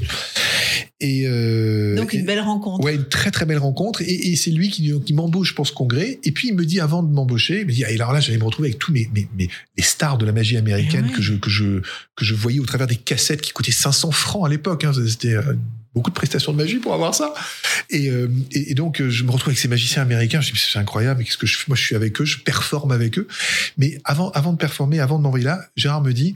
Si tu, comme tu es magicien et alsacien, tu devrais faire de la magie avec des bretzels. Et puisque euh, tu es magicien, tu devrais arriver à enclaver deux bretzels l'un dans l'autre. Si tu arrives à enclaver deux bretzels l'un dans l'autre, je t'envoie à Las Vegas. Moi, je suis magicien boucher, euh, je suis boucher chez Klein, j'en ai euh, plein la tête de mes, de, mes, de, mes, de mes trucs, mais je le sais toujours pas. Et, euh, et puis j'ai ces éclairs dans les yeux de, de, de, de dire... Le mais rêve. je- le rêve, si je- Gérard Majac va m'envoyer faire de la magie à Las Vegas, qu'il en a le pouvoir. Et là, pendant euh, bah, six mois, neuf mois, un an, je cherche comment faire pour enclaver deux bretzels l'un dans l'autre. Truc qui sert strictement à rien, mais qui occupe toutes mes après-midi, mes journées, mes soirées à réfléchir à un truc. Et là, je comprends, je trouve, j'innove et je trouve un moyen. Je trouve un, je trouve un truc auquel personne n'a pensé pour prendre deux bretzels et les enclaver l'un dans l'autre. Vous trouverez sur le www.youtube.chaîne d'Anne Leclerc euh, l'émission de Laurent Ruquier sur laquelle j'ai présenté ce, ce truc. Et je présente d'abord ça au, à ce congrès de magiciens et les magiciens se font bluffer. Et Ah Gérard me dit, en se tournant vers un, un de ses collègues, il dit, tu vois, j'ai donné un conseil à ce jeune il y a un an, euh, d'autres l'auraient fait passer au-dessus de la tête, lui il l'a pris, il en a fait quelque chose. Et pendant deux, trois ans, le, le truc en lui-même végète, jusqu'à ce qu'un matin de 2009, un de mes copains m'appelle, hein, il s'appelle Cédric, il me dit, écoute, voilà, il y a le congrès international des magiciens qui va se dérouler à Pékin, en Chine, tu devrais venir avec moi. Pour... Lui, il était magicien. Lui était magicien, il était vendeur, il vend, il vend et il fabrique des tours de magie. Cédric D'accord. Ornecker, qui est le fils du, du- de Jean-Pierre Ornecker, le patron de- d'une des plus anciennes boutiques de magie en France, s'appelle euh, et premier éditeur de livres de magie en français. Ah, d'accord. de- il est où Il est après Il est, il est- non non, il est à Strasbourg. Ah, il est à Il à Strasbourg. C'est extraordinaire la maison Magix, qui est connue de tous les magiciens de ma génération parce que c'était le- le seul éditeur de livres en français qui traduit, qui, qui faisait traduire les, les livres américains en français ou qui étaient la- la- les bibles de tous les de tous les magiciens dans, dans le monde. Et, euh, Et D'ailleurs, pourquoi Gérard Majax, il fait son congrès à Strasbourg? Strasbourg, c'est une euh, terre de euh, magie ou quoi? c'est- Alors d'abord, il y a une terre, c'est une vraie terre de magie à cause de ce monsieur Hornecker, ou Ah grâce ouais, à ce monsieur ok. grâce à un autre monsieur qui s'appelle Richard Volmer, qui lui était prof d'anglais à Oswald et qui était le traducteur officiel, qui a traduit euh, mais des 500, euh, 500 ou 600 livres en allemand, en anglais et en français, donc de, de, de toutes parts. Et un autre monsieur qui a été un, quelqu'un qui a beaucoup compté dans ma vie aussi, c'est Francis Tabary, qui est un pharmacien à la retraite de terre de Lorraine, des Vosges, qui lui a été le champion du monde de, de magie avec les cordes en 91 à Lausanne. Ah, Et donc les, les congrès tournent. Et, euh, et donc Strasbourg ayant une, une forte appétence à la magie sur les, sur les, sur les, et par la reconnaissance de, de ses pairs et par, euh, par les, les- gens qui la composent, bah à un moment le, le congrès venait à Strasbourg. C'est comme ça que c'est comme ça que c'est arrivé. Et, euh, et donc je, je fais un grand bond, mais en, en- suite à cette époque de, donc de, de 2006, je me fais encore une fois virer de chez Klein. euh, bah, parce maintenant, que, vous faisiez que de la magie. bah, je faisais plus que de la magie parce qu'à un moment, euh, je, comme j'étais intenable et qu'on me demandait de faire des trucs, j'ai pris mon tablier, je lui à la figure de la, de la patronne parce que je, je, ça me, parce que je, elle- je ne la reconnaissais pas dans son, dans son, dans son rôle à l'époque. Après, on est devenu, on est devenu copains entre temps, mais ça rappelle des bons souvenirs parce que je, ça c'est aussi une particularité, c'est que quand je m'engueule avec les gens, euh, généralement, il faut quelques années après, mais on, on devient, euh, euh, disons que peut-être comme un bon vin, je mature avec l'âge, pas d'ailleurs. Et euh, donc là, on est en, donc je retourne en, en 2009. Ce, copain Cédric Ornecker m'appelle et puis me dit tu devrais aller montrer ton, tour de magie aux, Chinois pour le congrès de Pékin. Je dis mais qu'est-ce que tu veux que que j'aille faire avec ces, ces avec ces bretzels? D'abord là-bas ils connaissent pas. J'ai pas un rond. J'avais plus rien. Et euh, je venais de, de, de lancer ma boîte et de faire de la magie. Mais ça- Donc une ça- boîte de magie cette une fois-ci boîte de, de formation. J'ai monté une boîte de formation parce que j'ai fait euh, pendant quelques années, pendant dix ans, euh, je jouais le rôle de faux serveur dans les, dans les entreprises, dans les, dans, les, dans, les, dans les restaurants. Et ça permettait de faire un rôle d'imposture, de, de comédien d'improvisation spécialisé en faux serveur et de faire de la magie derrière, ce qui me donnait une double compétence. En même temps que, que vous étiez chez Klein? Euh, ça, c'était aussi en même temps que, que Ah j'étais oui, chez Klein. mais comment Et- ça vous est venu ça? Alors ça m'est venu parce que je cherchais un personnage, euh, un personnage fictif de, de comédien, de jeu. Et je voulais pas que ce soit Dan Leclerc, je voulais que ça soit quelqu'un d'autre. Mais vous hein. vouliez être comédien? Ouais, je voulais, mais en fait la magie. En fait, ils ont raison, vos enfants. Mais je, je voulais, je voulais, je- en fait, je voulais être comédien parce que je me suis dit, je trouvais ça extraordinaire d'arriver à faire rire. Et quand on fait de la magie, souvent on fait rire en même temps, mais le côté magie et humour n'est pas simple à. C'est marrant, à moi j'ai l'impression que la magie c'est hyper sérieux. C'est pas du Alors, tout juste- drôle. pour moi, elle doit être drôle. Mais comme il y a beaucoup de travail technique, souvent les magiciens sont auto-centrés sur la technique et non pas sur la relation et donc l'effet et l'histoire qu'ils Le racontent. seul drôle c'était Garcimore. Garcimore, chez les- ça marche pas tous les coups. C'est ça Garcimore, euh, c'était aussi. euh, moi, j'ai j'ai été bercé par Garcimore, sa petite souris, son, son tuba. Ah Ouais, parce que lui il, était, lui, il jouait sur l'humour. Lui, il jouait sur l'humour et sur les ratés. Ouais. Et, et- mais c'est mais un jeu, c'est donc c'est un jeu de scène. Et je me suis rendu compte au bout de quelques années qu'il était hyper important de, de, de savoir jouer la comédie pour transcender l'art magique. Et donc j'ai j'ai peu à peu fait moins de magie, tout en en, en gardant, mais en, en, en- en rongeant l'os pour vraiment en garder la substantifique moelle, en garder le meilleur et l'enrober autour d'une bonne dose de, de scénario et, et et- et d'humour. Mais pour ça, il fallait savoir jouer la comédie. Donc j'ai commencé à prendre des cours d'impro, des, des- j'ai fait du théâtre et, j'ai cherché un- le personnage. Quel était mon personnage? Et ce personnage, il est né dans la boucherie Klein avec une, une, une caissière qui, qui parlait tout le temps alsacien. Et cette caissière qui parlait tout le temps alsacien, ben, j'ai commencé à apprendre un peu ses mimiques. Et puis je me dis, eh, c'est un vrai personnage en fait. Et, euh, puis je l'imitais. Puis elle disait, tu vois, il y avait une touche sur la caisse. euh, euh, quand les gens devaient de l'argent, elle- la, la- la- la touche s'appelait doigt. Alors euh, elle disait toujours, je vous fais un toit. C'était un peu un historique des nuls. Hein. Juste un doigt, pas tout de suite. On va peut-être commencer par, par autre chose. Et, et, et, euh, et donc avec l'accent alsacien, c'était très très drôle. Et puis euh, donc, je me foutais un petit peu d'elle. Elle s'appelait Denise. Et puis un jour, j'ai entendu une vanne. euh, Denise, viens là que je te bise. Heureusement qu'elle s'appelle pas Thérèse. Pas très drôle, mais c'était voilà, c'est ça, ça, ça me faisait mon affaire à l'époque. Et donc cette Madame Denise, j'arrêtais pas de l'appeler Madame Denise. euh, et, euh, et, et puis un jour, elle me dit ah mais maintenant arrête de te foutre de moi tout le temps. euh. Et puis bon, je rigolais avec elle. Et puis je dis bah, donnez-moi une idée. Vous avez pas un nom d'un d'un d'un monsieur, un, nom un peu marrant. Et puis elle me elle me sort un, un monsieur Borchneck. Et Borchneck, euh, je l'ai transformé en Burschneck, avec un B comme Bur, un S comme Schneck, donc c'est vraiment le paysan, l'escargot paysan. euh. Et, et, et ce personnage, je me le suis acclimaté. J'ai travaillé un peu avec Patricia Veller aussi, avec Denis Germain, qui m'ont qui m'ont euh, beaucoup inspiré sur sur ces démarrages, et pour mes rôles de faux serveur, et pour mes rôles Donc ça de... c'était dans, dans des cours d'impro Euh, C'était en aparté, j'allais les voir, on discutait ensemble, on écrivait ensemble, on a, on a, on a, on a. on Donc a- eux c'était les scouts. Hein? oui, c'était les scouts, c'est toujours les scouts. Et puis, ils m'avaient donné de, de- de super bons conseils. Parce que j'étais allé les voir en leur disant Comment vous faites pour faire rire Hmm. Moi, je sais pas faire rire. Vous, vous savez. Moi, je sais faire de la magie. Puis, on se dit mais Tiens, on pourrait peut-être faire un mélange. Vous pourriez faire de la magie, moi, de l'humour. Et, et c'est Donc là ça qu'on a- encore une fois, faut, faut oser pour aller Oser. les voir. hein. Exactement. ah, ben, je suis j'ai toc, toc, toc. Bonjour, vous me Oser, connaissez euh, pas. quand vous êtes sur votre canapé chez maman à vous morfondre, Tout à fait. euh, se dire je vais devenir comédien. Tout Enfin, à c'est fait. quand même énorme. Tout à fait. Et, mais surtout, c'est c'est devenir l'incarné, donc vraiment dans la chair. Le, le, oui, le produit carné, la viande n'est jamais très loin. Et, et, et surtout, un moment, dire OK, j'assume ce que je suis. Je l'assume, mais je l'assume dans son entité. C'est-à-dire que je, je ne vis pas au profit d'eux. Je, je l'assure complètement. Et si je dois bouffer des pâtes et des patates pendant, euh, pendant le temps qu'il faudra, je le ferai. Mais je ne veux pas et je refuserai d'être redevable la redevabilité pour moi est un truc euh, je, je peux pas j'ai besoin que ça soit assumé autonome et euh, et, euh, comment dire, et, et, et personnifié Mais redevable, on l'est toujours de quelqu'un qui nous a donné un bon tuyau, de, Oui. de celui qui vous a emmené euh, d'où en Chine. De... Ah mais alors, vous savez, c'est c'est très drôle parce que c'est cette histoire de Chine, évidemment, j'en suis redevable d'abord et, et ad aeternam, mais dans le sens redevable, euh, ils m'ont donné un conseil, je leur, euh, je, je, je serai toujours à leur, euh, à leur et à leur écoute et à, et à leur, à leur, à leur aide, mais mais je ne veux pas, euh, je- de- pas de redevabilité financière. D'accord. Voilà, c'était la redevabilité financière que je que j'en rêve parce que c'est un truc que je, je en ayant souffert de bah, de- d'avoir tout perdu, euh, ça m'a terriblement, euh, ça m'a terriblement marqué, traumatisé même, hein, euh, de, de, de ne pas de ne pas devoir quelque chose, de ne pas être en dette. Et, euh, et ensuite, l'égalité de la relation est absolument essentielle. J'ai un ami qui m'est très cher, comme un frère, qui s'appelle Patrick, Patrick Cohen, qui m'a toujours dit, voilà, en amitié comme en, en- en business, il faut, il faut une égalité. Il faut qu'on il faut qu'on se sente bien. Soit faire. Il faut que ça soit exactement faire. Voilà. Un bon deal, qu'il soit en amitié Gagnant, ou en pro- gagnant, dit. gagnant, gagnant. Un win-win, un vrai win-win. Pas de, pas de décalage. Sinon, euh, toujours contribuer à, à rétablir cet, cet équilibre. Et émotionnel et également, euh, que ce soit physique ou Ça émotionnel. permet de se sentir libre? Moi, je me sens libre en tout cas avec ça. Moi, je me sens totalement libre et, euh, et, et, et c'est euh, tout- toutes, toutes ces histoires, ce parcours, ces rebonds, parce que c'est une espèce de rebond permanent, m'amènent à, à une tranquillité d'esprit, une quiétude Ouais. et, et, et euh, n'ayant pas peur du mot, d'une jouissance euh, qui est absolument fantastique. Et, et, que j'essaye de, de partager avec mes enfants, avec mon environnement, en leur disant, mais quelle chance on a et d'être libre et de, de pouvoir s'adonner aux choses que... De qui- faire ce qu'on aime. de faire ce qu'on aime. Ouais. Je crois que c'est le conseil principal. Faites ce que vous aimez. Moi, j'ai une épouse qui me, qui me, qui me, qui parfois me, me remet, euh, Les remet pieds sur terre.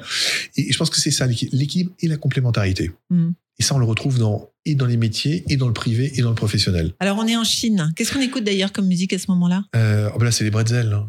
Les bretzels, euh, les La chanson bretzels, la chanson, la bretzels. chanson des bretzels, euh, toujours composée par Henri Muller, la chanson Parce que des la bretzel, finalement, ça vous a changé la vie. Là, ça- c'est magique, hein, un bretzel. Ça permet de regarder trois fois le soleil. C'est magique un bretzel, je me le dis chaque matin à l'heure du réveil. C'est splendide un bretzel, jouer avec a quelque chose de sensuel. C'est magique un bretzel, ça évoque la longueur et les plaisirs charnels. C'est un carton euh, en Chine Ah, carton complet. Il y a, il y a- il y a plusieurs cartons qui se Mais passent en il n'y même a temps. qu'un seul tour de magie. Ouais, avec un seul tour. Et avec Ouais. un seul tour de magie, Ouais, on je, fait fais un le, carton. je fais le carton absolu dans Mais le vous congrès. en faites pas d'autres. Non, je fais pas d'autres. Je fais pas C'est d'autres. dingue. Ouais, ça un truc dure de combien de temps sur scène Euh, 10 secondes. 10 secondes. 10 secondes, mais il y a un avant et un après. Il y a le moment de l'enclavement, du désenclavement. Et puis après, il y a tout le bagou qui est autour. Il y a tout le jeu qui est autour. Et, donc, alors ça aussi, quand on est en Chine, imaginez, je suis avec, euh, il y a. Et on le fait quoi On parle pas on- ah, non, non, on parle, bien sûr, on parle On en anglais. parle- 3500, Ah, on parle anglais. 3500 magiciens, je sais pas, une 80 pays qui sont représentés. Des mecs qui ont des tours de magie de tous les côtés. Et Ah moi, oui, c'est des magiciens. Du c'était des magiciens, que des Hmm. magiciens. Et puis j'avais des, j'avais des, c'était très drôle. j'avais- des, des, des marchands de trucs, donc des marchands qui vendent leurs tours de magie. Donc moi j'étais là pour vendre Ah mon- ouais. mon, pour Ah, vend oui. Ah oui, ça se magie. vend, bien sûr, ça se vend. Donc Cédric Hornecker, qui est le, le spécialiste de ça, vend, Ah oui, fabrique les tours de magie. Mais c'est on- quoi Alors, on a des droits d'auteur sur les Ah tours oui, de il y a des droits d'auteur, euh, bien sûr, il y a des, des droits d'auteur, des dépôts de marques, de, des, des brevets aussi. Moi j'ai fait une enveloppe Vous solo. sur l'aviez déposé Ah, bien sûr, j'ai déposé, bien sûr, j'ai déposé mon, mon. Et, euh, et donc le, le, le brésil est déposé et, et moi je, je me retrouve euh, sur le congrès. Donc c'est comme comme c'est comme un, un salon. Vous avez Ouais. des tables, des stands. Vous aviez votre stand j'avais mon stand. à mais faire comme 15 fois le tour de magie. 15 fois, 100 fois. 250 fois par, par matinée. Et, et pendant pendant le- la table, donc on achète un espace, la table. Ouais, et ouais. Une fois qu'on avait acheté ça, j'avais plus de fric. J'avais plus rien, parce qu'il y avait le déplacement, le, le, la table, j'avais plus de manière de le décorer. Tous les autres, c'était décoré, des trucs, des scintillants, des, tout ce que vous voulez, des lumières. Moi, j'avais rien. Une pauvre nappe en papier Et des et, bretzels. et des- et un monceau de bretzel sur la table. J'ai encore des, des vidéos, des photos de ça, c'est très drôle. Et, et donc tous les mecs les autour. pas? Ben justement, j'étais le seul qui donnait des trucs à manger. Et les autres, ils faisaient des tours de magie. Moi, je nourrissais les gens. Et je les nourrissais pas juste par le, par le, par le, par le miam miam. Je les nourrissais par l'esprit.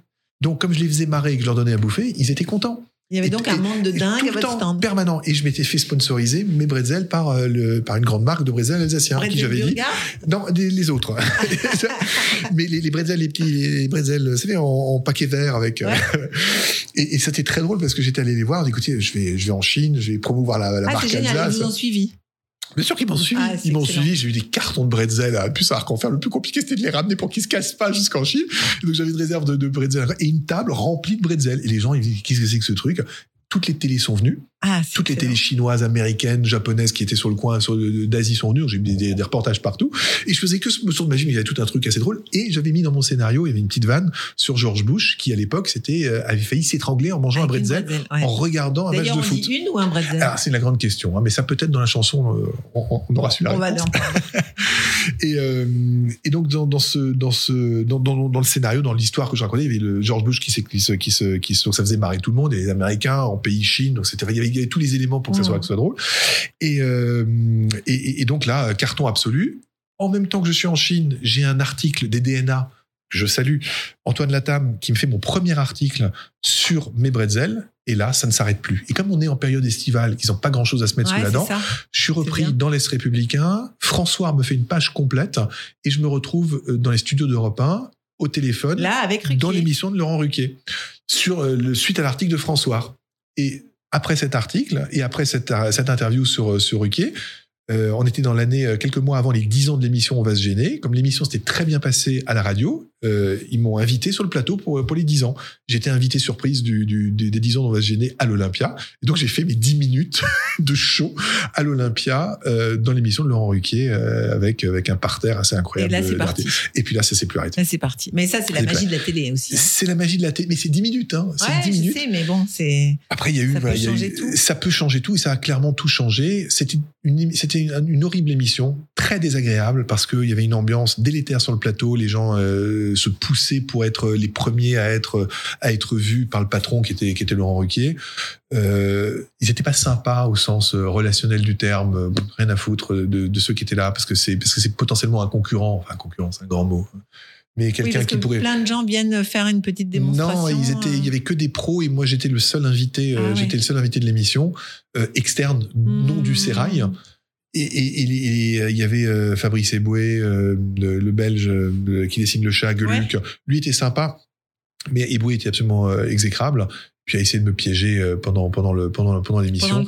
On est quand même sur un, une émission enregistrée mais conditions du direct, donc il n'y a pas de reprise. D'accord. C'est quand même très impressionnant. Vous êtes, vous, vous arrivez là-dedans, ils sont, ils Vous sont chauffés. jamais fait de télé. J'avais déjà fait des petites télés avec Eric Vial, euh, qui m'a fait faire ma première télé avec mon Bretzel et, et Laurent et, et Lionel Logier, que je salue Donc aussi. ça, c'était sur France Ça, 3 c'était sur Alsace. France 3 Alsace. C'était la première fois que je montrais des Bretzels. Ouais. Et, euh, et, et- à Paris, c'était, c'était, c'était très désagréable parce que vraiment, ils ont, ils ont pas été, ils ont pas été sympas, ils ont pas, ils ont, ils ont, ils ont pas favorisé le truc.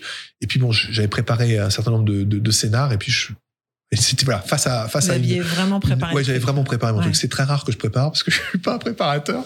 Mais là, j'avais émis des scénarios. Vous euh, sentiez quand même le oui, danger. chanter le danger, exactement, exactement. Et ça, le, le- ça aussi, conseil, si on pouvait le donner Ouais. ainsi.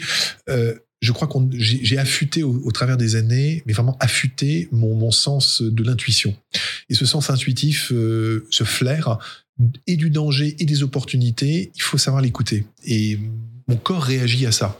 Donc dès que je sens qu'il y a et ou danger et ou opportunité ou quelque chose qui ne résonne pas ou qui n'est pas comme d'habitude, mon corps me l'indique. Et selon les endroits, ça frissonne ou ça. Et c'est quelque chose que souvent on- beaucoup de gens ont, mais auquel ils ne font pas attention. Donc j'invite ceux qui nous écoutent à être. Donc on s'écoute on soi-même. s'écoute D'ailleurs, soi-même. c'est c'est un peu on- votre histoire. Mais C'est-à-dire que tant que vous ne vous écoutiez Tout pas, c'était un petit peu euh, dur. Tout à fait. Le jour où vous vous êtes écouté, ça a été fantastique. Tout, tout, tout est tout, Tout est a parti. déroulé, quoi. Tout a déroulé, exactement.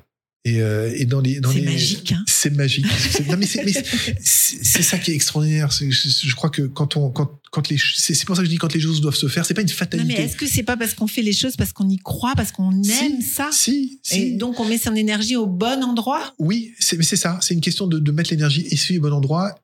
Et, et- et- et j'insiste encore là-dessus, et vous l'avez dit, de s'écouter soi-même. Mm. Beaucoup de gens savent ce qui est bon pour vous.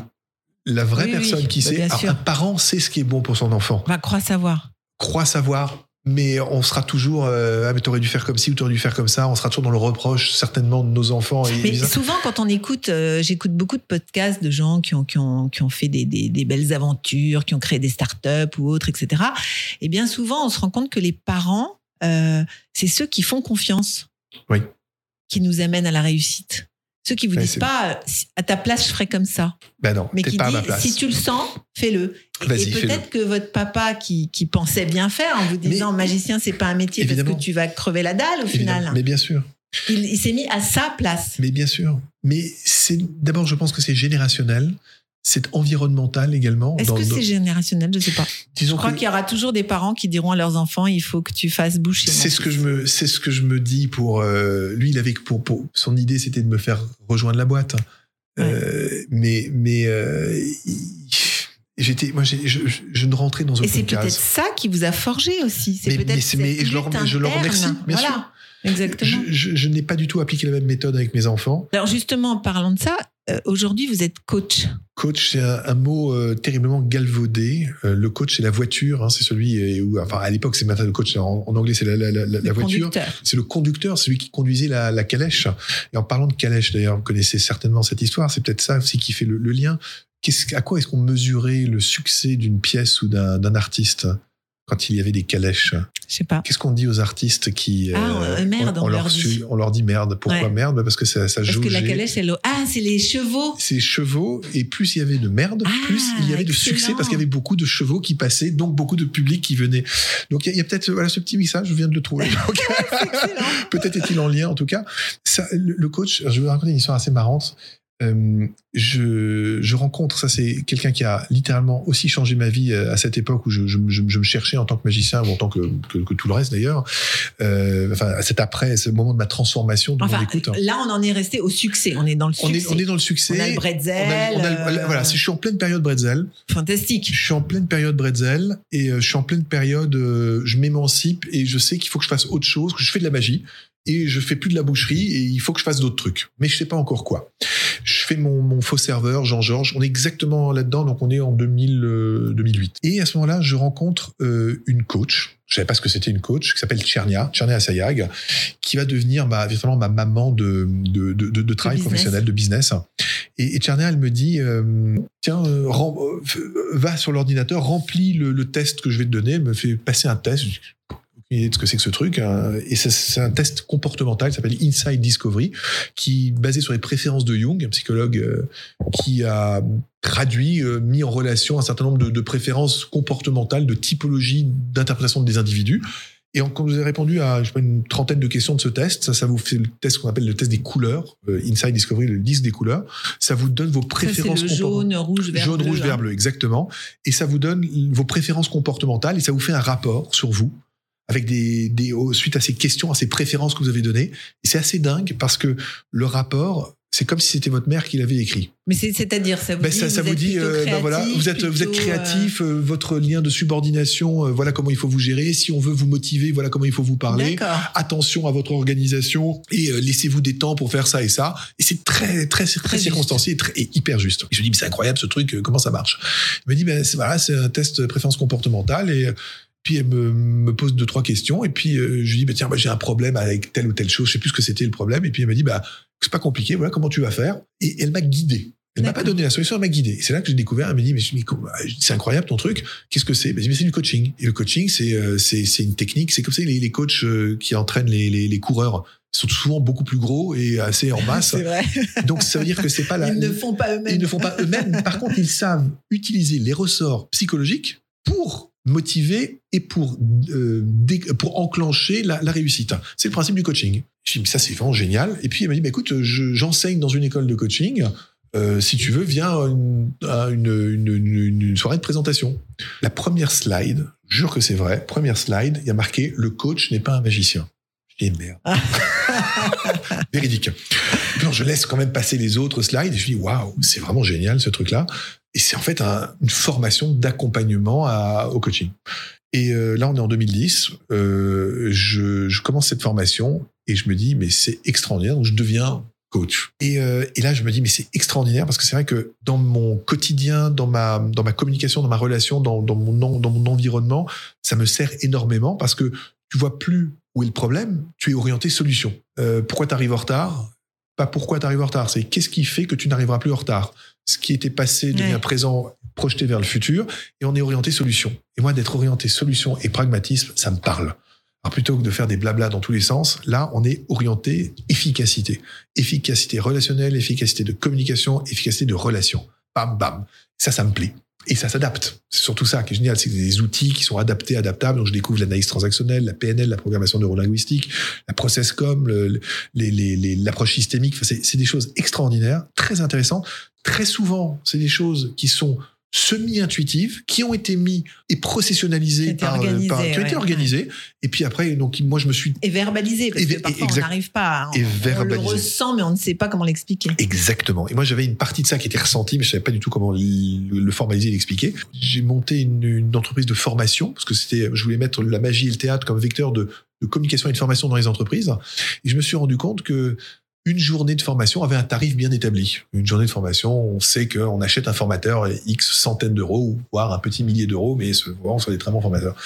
Et, euh, et puis j'ai rencontré en tant que formateur d'autres d'autres formateurs et une autre catégorie de formateurs qu'on appelle les conférenciers.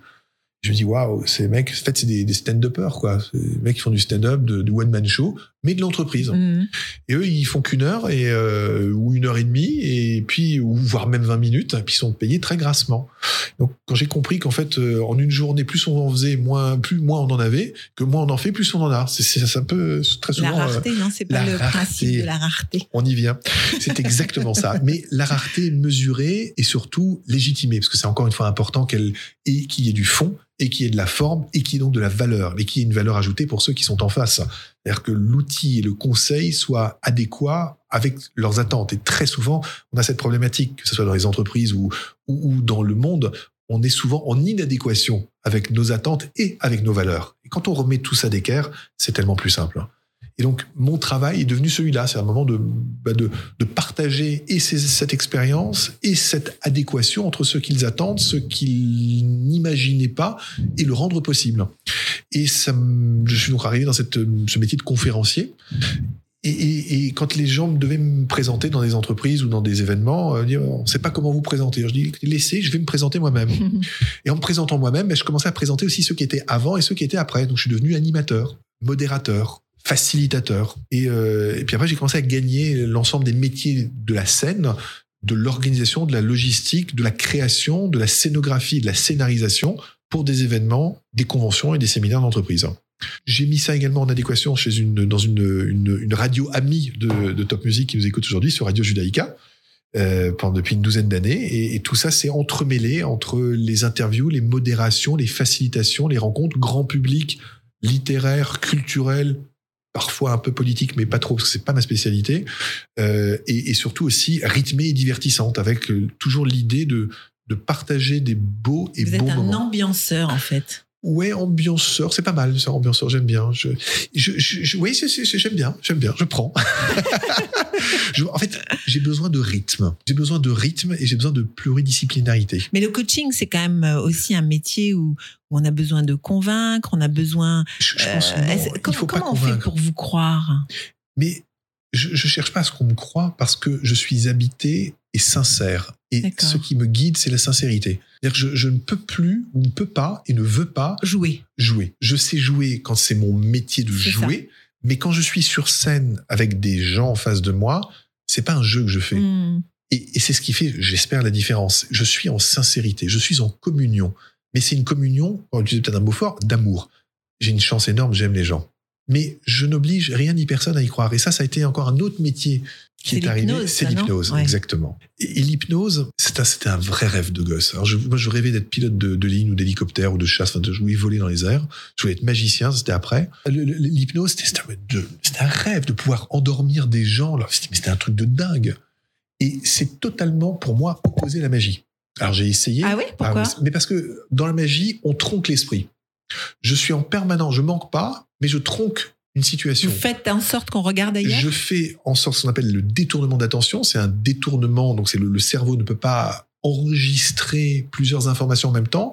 Quand bien même vous y rajoutez des éléments, des volumes, euh, des, une, une- une chorégraphie plus ou moins circulaire ou plus ou moins droite, le cerveau est totalement. Vous y rajoutez la parole, ça fait trois éléments le Ah visuel, ouais. l'auditif, le kinesthésique. C'est ça le, le truc de la magie? C'est la combinaison de cet ensemble qui est extrêmement malin. C'est malin, c'est Ça veut dire qu'on capte l'attention sur autre chose. on détourne en l'attention sur On autre chose. Tout à fait. Et même quand vous croyez voir, au moment où vous voyez, c'est déjà trop tard. Ça, c'est l'art de la scénarisation. Et en hypnose, c'est exactement le contraire. Il faut, au contraire, pas convaincre, mais être en parfaite empathie avec son public, en parfaite sincérité et à aucun moment le tromper. Si vous trompez le public, il le sent. C'est comme un animal. Mais comment on fait pour endormir quelqu'un? Alors, je vais vous révéler un truc. C'est beaucoup plus facile d'endormir plusieurs personnes qu'une seule.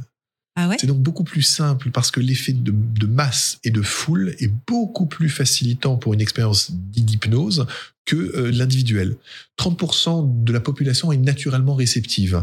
Dans ces 30%, vous en avez encore une fois environ 40 à 50% qui vont être ultra réceptives. Le travail de l'hypnotiseur est de détecter Choisir cela? de choisir Ouais. cela, mais pas de les choisir, de les faire émerger. Hmm. Et de les faire émerger et de leur donner le souhait de venir nous rejoindre. Si vous avez peur, que vous venez en défi, que vous venez, Parce qu'il y a des gens qui sont réfractaires, non? Bien sûr, mais il y, a- y a des faux réfractaires. Ah ouais. Il y a des faux réfractaires. Et ça, C'est une posture. c'est la, bien, sûr, c'est la posture à détecter pour l'hypnotiseur.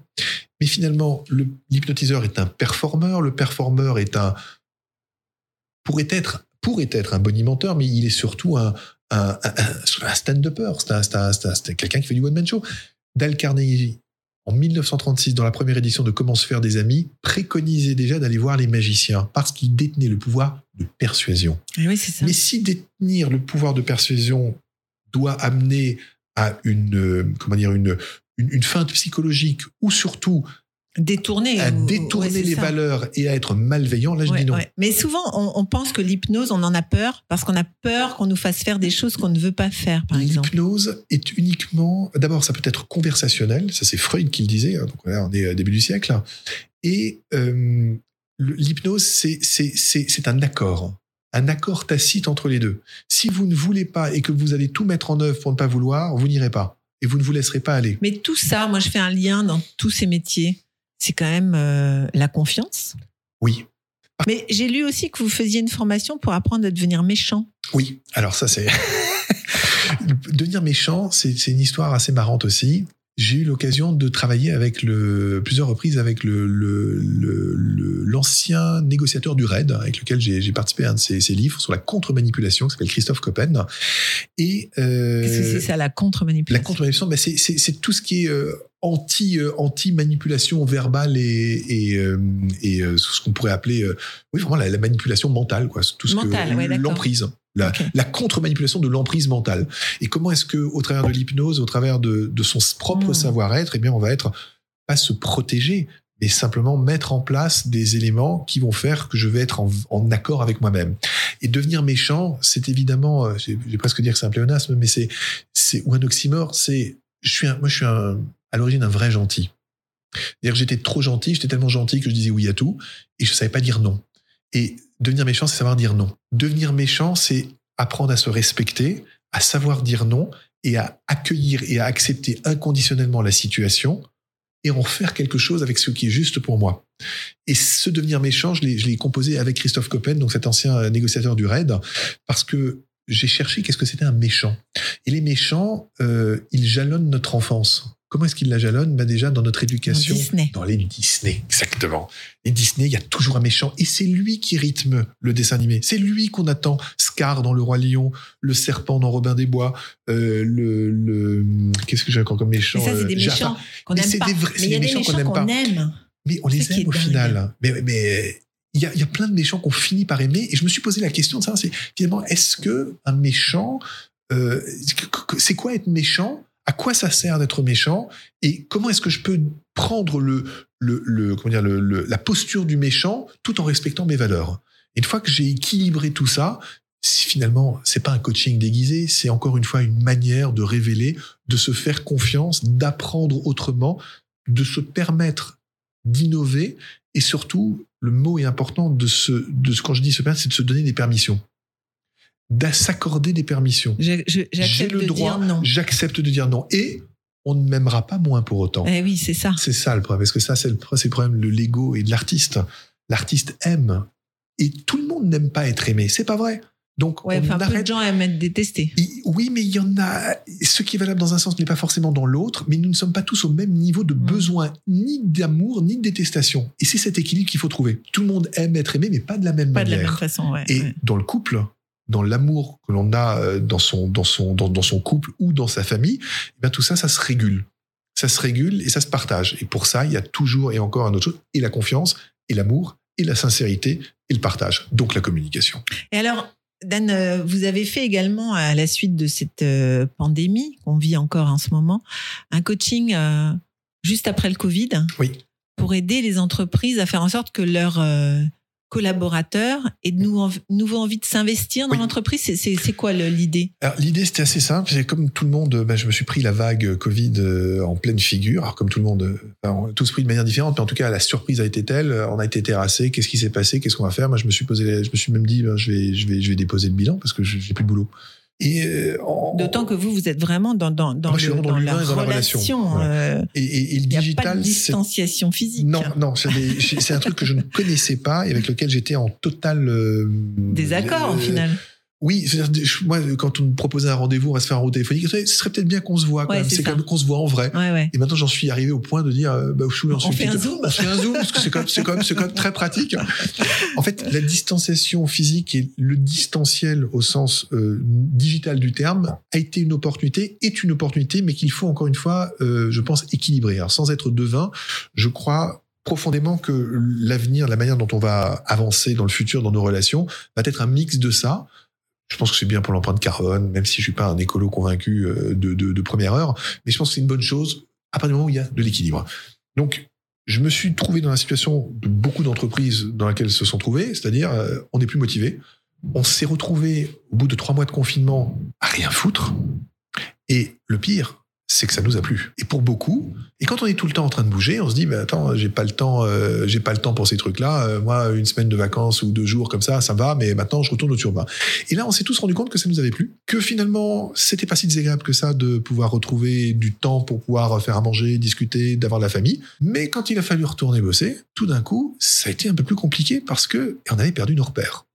Et moins de trois mois pour perdre nos repères. C'est quand même extraordinaire. Donc, quand il a fallu se remettre au bureau, retrouver les gens, plus la peur euh, Mmh. de- d'être infecté, la peur de l'hécatombe qui nous a, qui nous, euh, qui nous a, enfin, qui nous est tombé dessus. Alors, d'abord, il a fallu que je me remotive moi-même.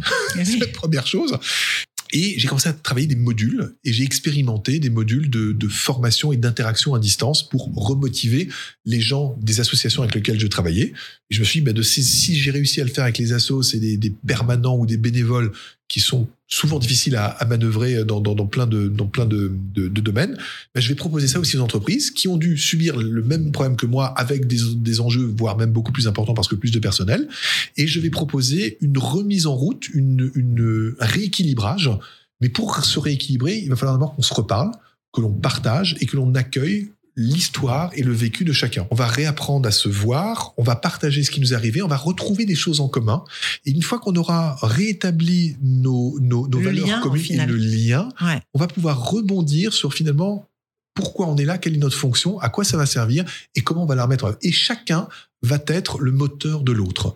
Et donc moi, je fais ce que j'aime le plus faire, c'est mettre en relation, faciliter, faire rebondir, faire émerger et après disparaître. D'accord. on retrouve le prestige. Oui, on retrouve le magicien parce que je, moi, j'aime ce côté, euh, je, voilà, je- distillez. distiller et, et le, le- ne pas être, je dois, je veux pas être omniprésent. Mhm. Et, et dans le coaching, on apprend ça vraiment, c'est qu'on on n'apporte pas la solution Oui, pour une raison plus on est transparent et meilleur coach on est. Donc le coaching, c'est c'est aussi être toujours au goût du jour. hein. C'est un benchmark permanent. Ouais. Et c'est une chance extraordinaire parce que je vois beaucoup d'entreprises, beaucoup de gens très très différents. Et je me nourris autant du, j'ai envie de dire, du, du postier, de l'ouvrier, du boucher, du menuisier que, que du grand chef d'entreprise ou, ou, de, ou, de, ou de haut fonctionnaire.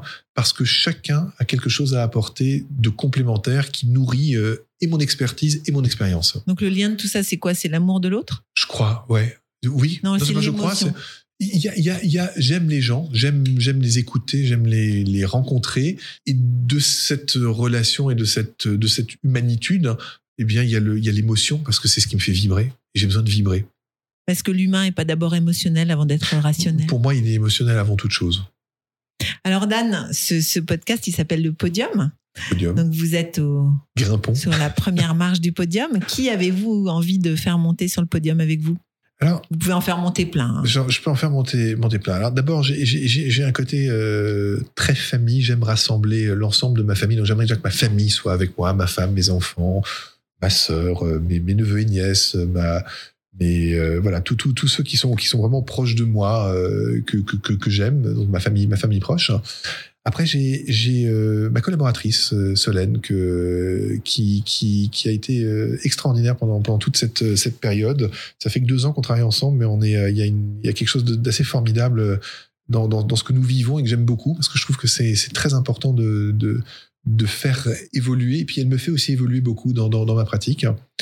Et, euh, Et après, y a, j'ai des amis très très proches, euh, particulièrement euh, bah, Patrick, dont je parlais tout à l'heure, qui, que, j'aimerais, euh, voilà, beaucoup faire monter avec moi. Enfin, qui, voilà, qui est à mes côtés d'ailleurs. Puis il y a ceux qui ne sont plus aussi, qui sont aussi avec moi, différemment, mais que j'honore et par la musique et par, par, les pensées que j'ai pour eux, qui sont sur un, un autre podium. Voilà. Celui-là est plus, plus céleste, mais en tout cas, il est, il est bien présent aussi pour moi. Donc on finirait avec Tu vois Je crois que Tu vois s'impose. Voilà. C'est la chanson que j'ai dédiée à, dédiée à mon papa, toujours composée par Henri Muller, et euh, qui est une ode, euh, voilà, très émotionnelle à mon goût euh, sur, sur, sur ce, que je, ce que je ressens, qui est très d'actualité et que je vous remercie, Caroline, d'avoir pu faire émerger. Ben, Merci beaucoup Dan, c'était passionnant. À très bientôt. Merci à vous.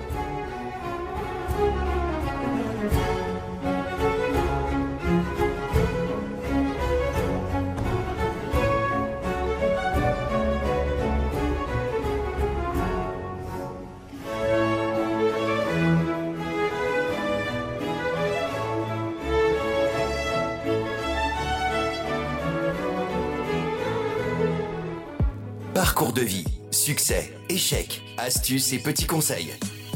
Nos invités montent sur le podium et nous partagent leurs expériences.